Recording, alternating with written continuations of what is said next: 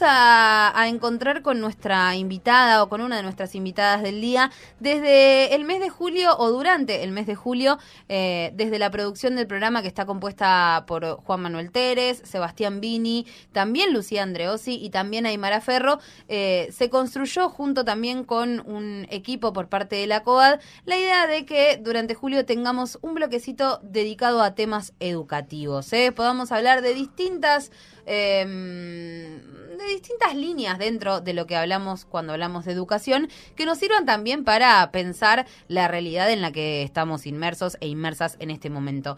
Hoy vamos a empezar esta charla eh, con nuestra invitada. Ella se llama Verónica Zamudio y mm, es profesora de Ciencias de la Educación y además especialista en políticas públicas y justicia de género por CLATSO. ¿Cómo le va, Verónica? Bienvenida. Hola, ¿cómo andan? Muchas gracias por la invitación. No, gracias por venir, porque mm, con ella vamos a hablar un poquito eh, en base a qué pasa con la educación y la perspectiva de género. ¿Qué pasa cuando juntamos estos dos conceptos o estas dos ideas? Eh, eh, ¿Y qué pasó en términos de, bueno, las últimas eh, cuestiones respecto de las legislaciones, si se, si se imparte, si no se imparte, si es, bueno, todos esos, debates o algunos, al menos los vamos a intentar poner sobre la mesa. Yo leía en el currículum de, de Vero Zamudio, que, bueno, cuenta muchas cosas y por distintos lugares por los que ha pasado, y habla de... Eh, sos profesora de, de, currículum y didáctica en el profesorado de física y de matemática del FCIA. Esa parte me dejó así como, eh, a ver, ¿cómo, ¿cómo hace esta señora para unir física, matemática, ciencia de la educación, currículum? Bueno, lo que pasa que, eh, digamos, el, lo que es el currículum y didáctica se da en el ámbito para los profesorados, ¿no? Al menos ahí en la, en la Facultad de Ingeniería doy específicamente currículum y didáctica para aquellos y aquellas estudiantes que van a ser justamente profes. El, profes. Y en el área del currículum, en la Facultad de Humanidades y Artes, en la carrera de Ciencias de la Educación. Ahí va. ¿Y qué es el currículum? Porque no creo que le enseñen a un profe a hacerse el CV. No estábamos hablando de eso. No, no, no, no. No, no estamos hablando de eso. Más, digamos, concretamente y sencillamente... Eh, el, la primer, el primer acercamiento tiene que ver con poder eh, analizar, interpretar qué sería un plan de estudios, por ejemplo. ¿no? Una programación de un, de un docente, de una docente, nosotras lo enmarcamos como ese documento escrito, ¿no? Que tiene que ver qué es el currículum. Sí. Después, por supuesto, que el, el currículum es un campo de estudio, y bueno, y ahí analizamos diferentes cuestiones, entre ellas las políticas curriculares, políticas educativas, eh, los contenidos. ¿La gente que hace eso de los estados estudia para hacer esas cosas? O... sí, sí, ah. sí, estudiamos. Sí, sí, estudiamos. Eh, y, está bueno, bueno, esto, pensar en el armado de eh, los contenidos, por, por poner algunas palabras, y empezar a cruzar esto con la, con la la línea más de género, la transversalidad de la perspectiva de género en la educación. ¿Podemos hablar de que hoy tenemos ESI en la educación argentina, o al menos en la, o en la ciudad de Rosario, o en la provincia de Santa Fe, o como vos te sientas más cómoda, porque no quiero preguntar algo que podría ser una respuesta sintética o general de algo que no lo debe ser? Bueno, a ver, eh, en términos normativos, nosotras ya tenemos una ley que ahora en octubre de este año se cumplen ya 16 años de su sanción, por lo cual eso, digamos, incluyó un programa nacional de educación sexual integral. Es a partir de allí que lo que hace el Estado Nacional, en principio, a través del Ministerio de Educación de la Nación en aquel momento, y después las demás jurisdicciones, entendidas las provincias y la Ciudad Autónoma de Buenos Aires, eh, organizar de alguna manera algunos dispositivos de contenidos para poder eh, implementar la educación sexual integral. De hecho, hay muchos documentos, eh, el primer, si se quiere, el primer documento que se elabora fue en el año 2008, que con aprobación del Consejo Federal de Educación eh, se elaboran los lineamientos curriculares para la educación sexual integral. Bien, eso desde Nación, porque hoy, digo, cuando hablamos de educación sexual integral tal vez nos imaginamos escuela primaria, nivel secundario, nivel terciario, eh, al menos en un, en un primer en un primer imaginario de eso. Eh, y por ejemplo, la provincia de Santa Fe no tuvo ley de educación hasta, o no sé si se sancionó finalmente, todavía no, se sancionó. O sea, es una de las provincias que, eh, más allá de la ley de educación nacional, que es más abarcativa, no ha legislado su propia eh, ley de educación provincial, porque en un momento las provincias se hicieron cargo de las escuelas, nivel primario, nivel secundario, nivel terciario. ¿Y qué pasa cuando hay una ley de nación, pero no hay un trabajo por parte de los estados provinciales que se ocupan de la educación? A ver, específicamente eh, en, lo que corresponde a educación, bueno, digamos, eh, durante finales del 2018 se había propuesto por parte, digamos, del Ejecutivo Provincial la, eh, bueno, la elaboración de una ley de educación provincial. Eso, digamos, no se llevó a cabo. Después hubo también, digamos, varios proyectos relacionados con la ley de educación eh, sexual, integral provincial. Pero eso después pierde estado parlamentario, por lo cual, digamos, nos quedamos sin este, la posibilidad de tener una ley propia provincial que marca de alguna manera la regionalización, ¿no? Y las características propias de nuestra provincia. Eh, por supuesto que al tener una ley de educación nacional de ESI, más todos los documentos, los que hicieron las provincias, específicamente la provincia de Santa Fe, fue, digamos, tomar de alguna manera esas normativas y empezar a eh, implementar diferentes acciones para poder transversalizar o para poder empezar a dar educación sexual integral. Digo, sobre todo pensemos que nuestra provincia de Santa Fe cuenta desde el año 2008 con un equipo provincial de educación sexual integral. Que le pertenece al, o sea, que es parte del orden del Estado. Sí, sí, es parte del Ministerio de Educación. Exactamente, exactamente. Forma parte, y, digamos, y hasta ahora sigue, sigue funcionando. sigue vigente. Eso yo lo quiero destacar porque es un dato eh, interesante y relevante, ¿no? Que una provincia cuente justamente con un equipo provincial de ESI. Después, digo, podemos hacer diferentes lecturas, analizar qué es lo que pasó, qué es lo que pasa, pero bueno, me pareció que es importante.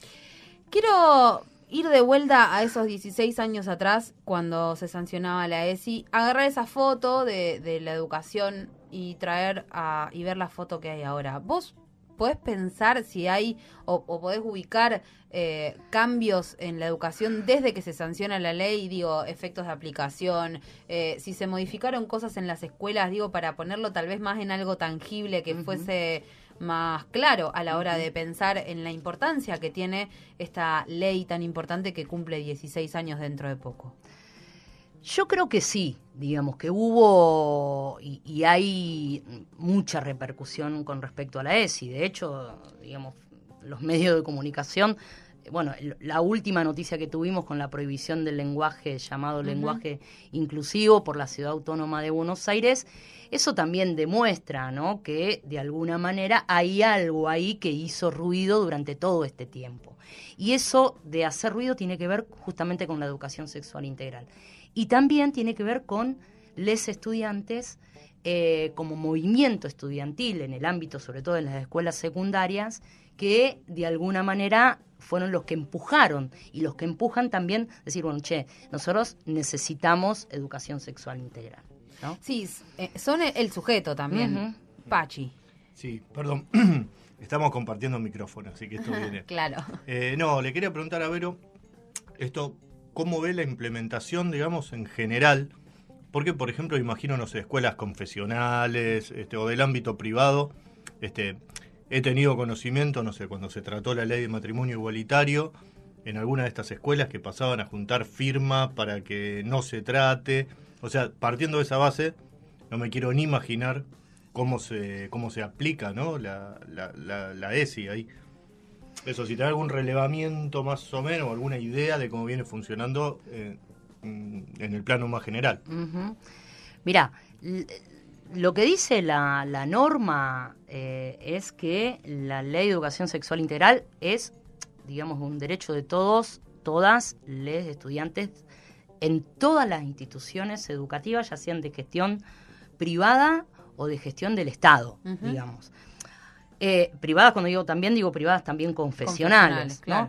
Ahora, religiosas. eh, religiosas. En todo caso, ahí habrá que ver cómo y de qué manera eh, se adaptan, digamos, a la implementación. Hay un artículo en especial que me parece que fue el artículo que causó entre quienes militamos la educación sexual integral una cierta desconfianza porque es el artículo número 5 donde aparece esta idea de que las instituciones educativas pueden dar educación sexual integral según su ideario institucional. Claro. Entonces, muchas de las instituciones educativas se toman de eso para poder de alguna manera decir, bueno, o no lo damos, o si lo damos, lo damos de, o- de una manera... eh, o este pedacito. vamos. Exactamente, porque digo, pensemos que, bueno, digamos, el, el tema de hoy tiene que ver con el, con el enfoque de género. La educación sexual integral, según sus ejes, digamos que son cinco ejes, que es el cuidado del cuerpo y la salud, el, respe- el respeto a la diversidad, eh, el enfoque de género, eh, el ejercer nuestros derechos y eh, valorar la afectividad. Es decir, es un conjunto. ¿no? Es decir, no podemos dar solamente eh, una, un solo eje eh, dentro de las instituciones educativas, ¿no? Entonces, digo, me parece que la visión integral de la ESI me parece que es lo que más, más, más cuesta tomar en las instituciones educativas.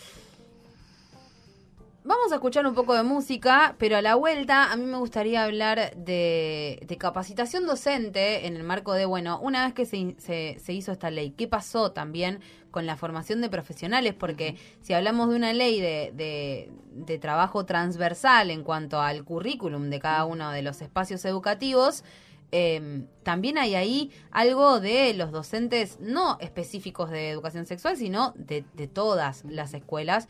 Y ahí me gustaría saber qué, qué conocemos de eso, qué es lo que hay, qué, qué se puede también. Y también empezar a pensar en las perspectivas, ¿no? Hacia adelante.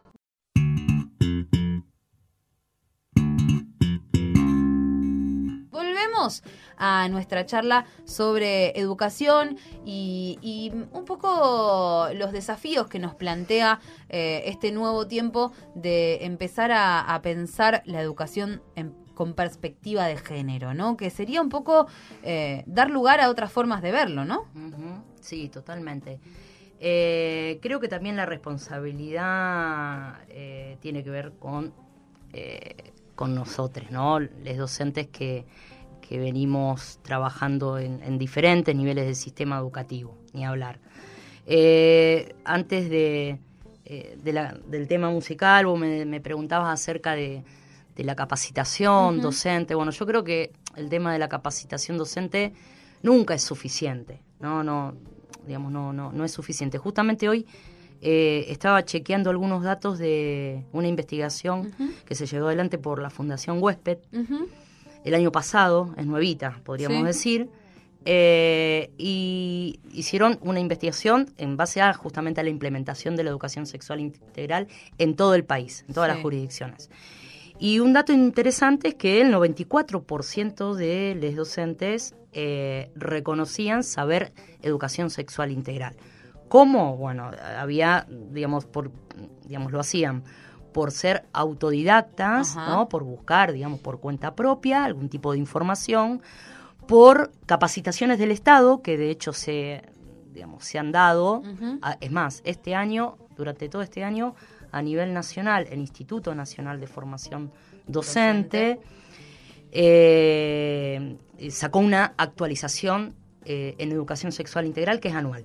¿no? Entonces, ah, digamos, fue una, una inscripción impresionante porque quedaron, sí, quedaron muchos eh, y muchas docentes afuera. Entonces, digamos, me, pareci- me pareció importante. Después hay que ver también, eh, hay que desmenuzar El qué tipo de, información también tienen los docentes. Y un dato que me parece no menor, que en esa misma investigación eh, también le hacen, digamos, encuestas a los estudiantes y 8 de cada 10 estudiantes dicen saber de educación sexual integral. Y el dato más importante es que en, en la provincia de Santa Fe es el dato, digamos, la cantidad más importante de estudiantes que dicen saber de educación sexual. Levanta el promedio, digamos. Sí, me parece que es eh, hay que decirlo también, ¿no? ¿Y eso qué te sugiere en términos de nuestra educación en la provincia de Santa Fe? Digo, ese dato de que el número de estudiantes que dicen saber de educación sexual integral crece en nuestra provincia. ¿Qué desprende de ese dato como en términos tal vez más esto, tangibles, ¿no? En tu día a día como trabajadora de este ámbito. Yo creo que, que, digamos que se llevaron a cabo diferentes acciones de política pública como para poder pensar la educación sexual integral. Eh, después, por otro lado, un poco lo que de- decía al comienzo, el tema de que los estudiantes también son los que, in- digamos, instalan la necesidad, Demandan. la demanda está presente en el movimiento estudiantil. Y eso es, me, me- parece muy importante. Y otra cosa, y vamos a hablar del currículum, como vos me, pre- me- digamos, hablamos al comienzo, se han cambiado los diseños curriculares para la formación docente. Y la formación docente en la provincia, lo- está bien, hace del 2013 para esta parte, en los profesorados por, eh, de secundaria por áreas de conocimiento, matemática, física, historia, geografía, hay un espacio específico eh, denominado Educación Sexual Integral Anual, ESI. ESI. Entonces es un seminario. No anual. importa si vos haces matemática, física, ¿ah? tenés que pasar por esa data. Exactamente, exactamente. Entonces me parece que son datos así como que irrumpen, digamos, eh, en, en las instituciones educativas. Porque cuando hablamos de lo transversal, estamos hablando de poder, digo, leer la realidad con otros lentes, porque en realidad tiene que ver con eso. No es que la profe de matemática de repente va a empezar a explicar en su clase algo específico de la ESI, sino que a la hora de que algún estudiante, alguna estudiante plantee algo o se dé una situación, tenga herramientas para poder eh, dar la mayor cantidad de información a esos estudiantes. Sí, totalmente. Aparte, además, es, es, es su derecho, digamos, ¿no? Como el movimiento estudiantil. Y perdón, y esto desprende una idea que había tenido antes y que, que después se me fue, que es la importancia de pensar en los derechos de los estudiantes. Y no solo de los estudiantes que pueden exigir sus derechos porque ya tienen una edad o un recorrido que se los permita, sino del derecho de las infancias a recibir estas herramientas eh, en términos de corrernos de ese lugar de solo los adultos, las adultas tienen esa información y, y- y hacen con los niños y las niñas eh, a su gusto y, y decisión, sino que hay un, un derecho que asiste a esos niños y esas niñas a tener la información disponible. Y eso también es algo que eh, fue medio un- una ruptura en términos de cómo pensar a, a las infancias, eh, que, que- que es muy importante. Sí, totalmente. No, yo quería, este, estaba pensando un poco recién mientras la escuchaba. Está bien, es una experiencia personal y a la vez de específicamente, no sé, lo que veo más de cerca, que es el Politécnico, que a veces las secundarias de la universidad este, son medio una isla respecto al resto del sistema educativo. Pero en esto que hablábamos al principio, ahora que me reincorporé, vi una diferencia enorme, la verdad, desde que desde hace cuatro años Ajá. ahora, este, y esto tiene que ver más allá de lo- la, la formación en los profesorados que hacía mención Vero, que ha habido cursos de capacitación, de sensibilización, talleres. Este, si bien por supuesto después en la discusión con las y los colegas, este, hay gente que, que, que denosta todo esto, hay gente que no, por supuesto, otra que le es más indiferente, pero es un tema que se instala, este, digo, y la importancia de esto. Me encontré otra escuela en este, en este sentido, este, con los temas, las problemáticas instaladas, desde les estudiantes también, digamos, sobre todo con lo que tiene que ver de diversidad, de género, este, cosas que están visibles. Hace cuatro años no estaban visibles. Claro, están sobre la superficie. Están sobre, sobre la superficie, están sentadas en, en el banco, en el pupitre, sin esconder nada. Este, y esto es, es otra escuela, realmente, y creo que todo esto tiene que ver Sí. Con, la, con la gran militancia. Sabemos que el- la sanción de una ley por sí misma no cambia nada. Si te da herramientas, por supuesto que es importante, pero es que realmente siento que eh, ya pasó, o sea, se apropió gran parte de la comunidad de esto y la importancia que tienen todos estos talleres, cursos y todo esto para discutir estos temas. Sí, por, supue- ahí. por supuesto, digo que eh, las instituciones también, y bueno, y la- las instituciones que dependen también de la Universidad. Nacional de Rosario, yo creo que también han sido así como pioneras, ¿no? Para, para poder instalar, porque además, digo, pensando la, la ESI, no es solamente una normativa que queda ahí, eh, sino que también hay que poder eh, integrarla con las otras normativas que también traen derechos, digo, ¿no? Las leyes posteriores, que, digamos, leyes posteriores que después se sancionaron después de la ley ESI, como, la ley de matrimonio, de matrimonio igualitario, la ley de identidad de género, es decir, hay un plexo y normativo que debe justamente eh, imbrincarse con la ley ESI. Si no lo entendemos así, es decir, vamos a seguir repitiendo un poco, retomo lo que, lo que decías vos, porque me parece esto de que eh, estamos como muy acostumbradas en las instituciones educativas, pero yo creo que también tiene que ver con esta, eh, digamos, e, esta imposibilidad de poder reconocer algunas cosas. Eh, digo, no, la ESI no es solamente trabajo un día, digo, listo, chao, me voy. No, digamos, la transversalidad de la ESI tiene que estar presente siempre.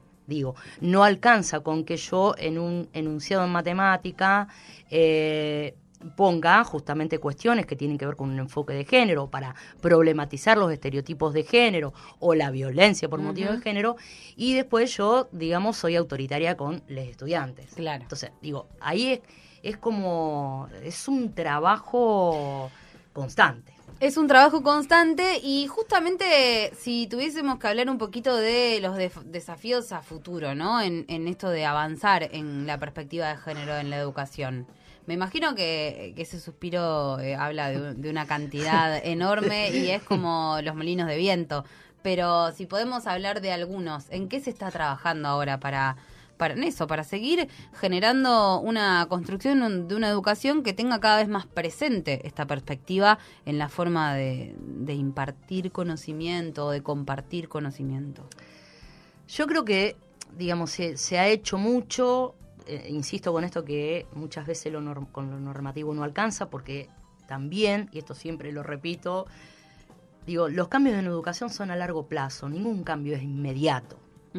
Y más este tipo de cambios que, eh, digamos, que suponen también cambios en términos de culturales. ¿no? Entonces, eh, yo creo que paulatinamente vamos, se están transformando las cosas dentro de las instituciones sé yo, esperemos que, no sé, el año que viene, con las elecciones a nivel nacional, etcétera, etcétera, eh, a ver, no, no, no, sé, no haya algo que, eh, que, vaya, que retroceda, que haga que retrocedan lo que, los derechos. En lo que supimos construir. Pero igual, pero igual creo que si pasaría eso, creo que tenemos, estamos como, hay un cimiento ahí como para poder afrontar, ¿no?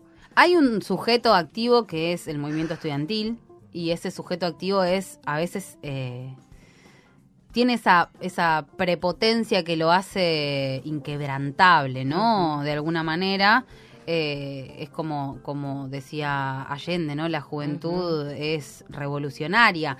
Y en ese sentido creo que hay algo muy fuerte ahí. Lo nombramos varias veces como uno de los sujetos eh, políticos también más activos en esto que tiene que ver con hablar de perspectiva de género en la educación. Y también el cuerpo docente, digo, la, digo, hay un colectivo docente muy importante, comprometido, eh, sobre todo eh, en el día a día y en la búsqueda de esto, en que la educación sexual integral y la perspectiva de género son fundamentales y son inherentes a la educación. Y eso también es difícil de, correr del medio. No, sí, totalmente. Yo creo que un, poco esto es como dos sujetos, ¿no? Tanto el, digamos, el colectivo docente como el colectivo estudiantil. Me parece que, digamos, la conjunción de ambos es lo que permite justamente eh, también desnaturalizar lo que sucede en las instituciones y lo que sucede desde hace tiempo, no es de ahora. Digamos, pensemos que la escuela que tenemos tiene mucho que ver con la escuela de la modernidad. Entonces, bueno, digamos, si le escuchamos a, Morgade, cuando Morgade dice, bueno, toda educación es sexual, y sí, toda educación es política, y sí. Y sí. ¿No? Y tiene que ver con eso, ¿no? Siempre nos han, no, no, siempre hemos tenido educación sexual, ¿no? Bueno, sí, obviamente, de un enfoque moralista, Lo que biologicista. es eso. Exactamente. Exactamente. Muchísimas gracias. Ella es Verónica Zamudio, nuestra invitada del día en este primer bloque sobre educación que decidimos abordar los desafíos de la educación en relación a la perspectiva de género. Esperamos te haya sentido cómoda. Sí, eh, muy cómoda. Y que vuelvas cuando quieras. Muchísimo. Muchas gracias.